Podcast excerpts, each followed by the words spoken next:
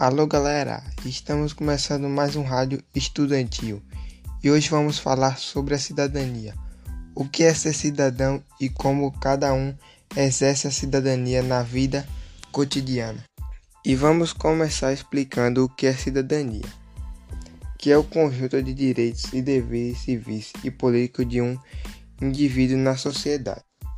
São justamente esses direitos que permitem aos cidadãos intervir nas ações dos estados e poder usufruir os serviços afetados por órgãos estatais. Falado sobre cidadania, vamos explicar o que é ser cidadão.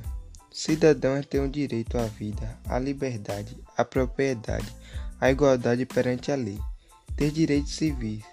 Ser cidadão não se resume a cobrar o governo.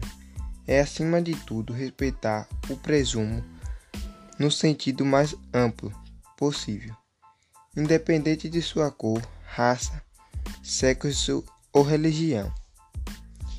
E eu exerço a cidadania comovendo bem com as pessoas, me comunicando, cumprindo regras, cuidando do ambiente, exerço a cidadania vivendo.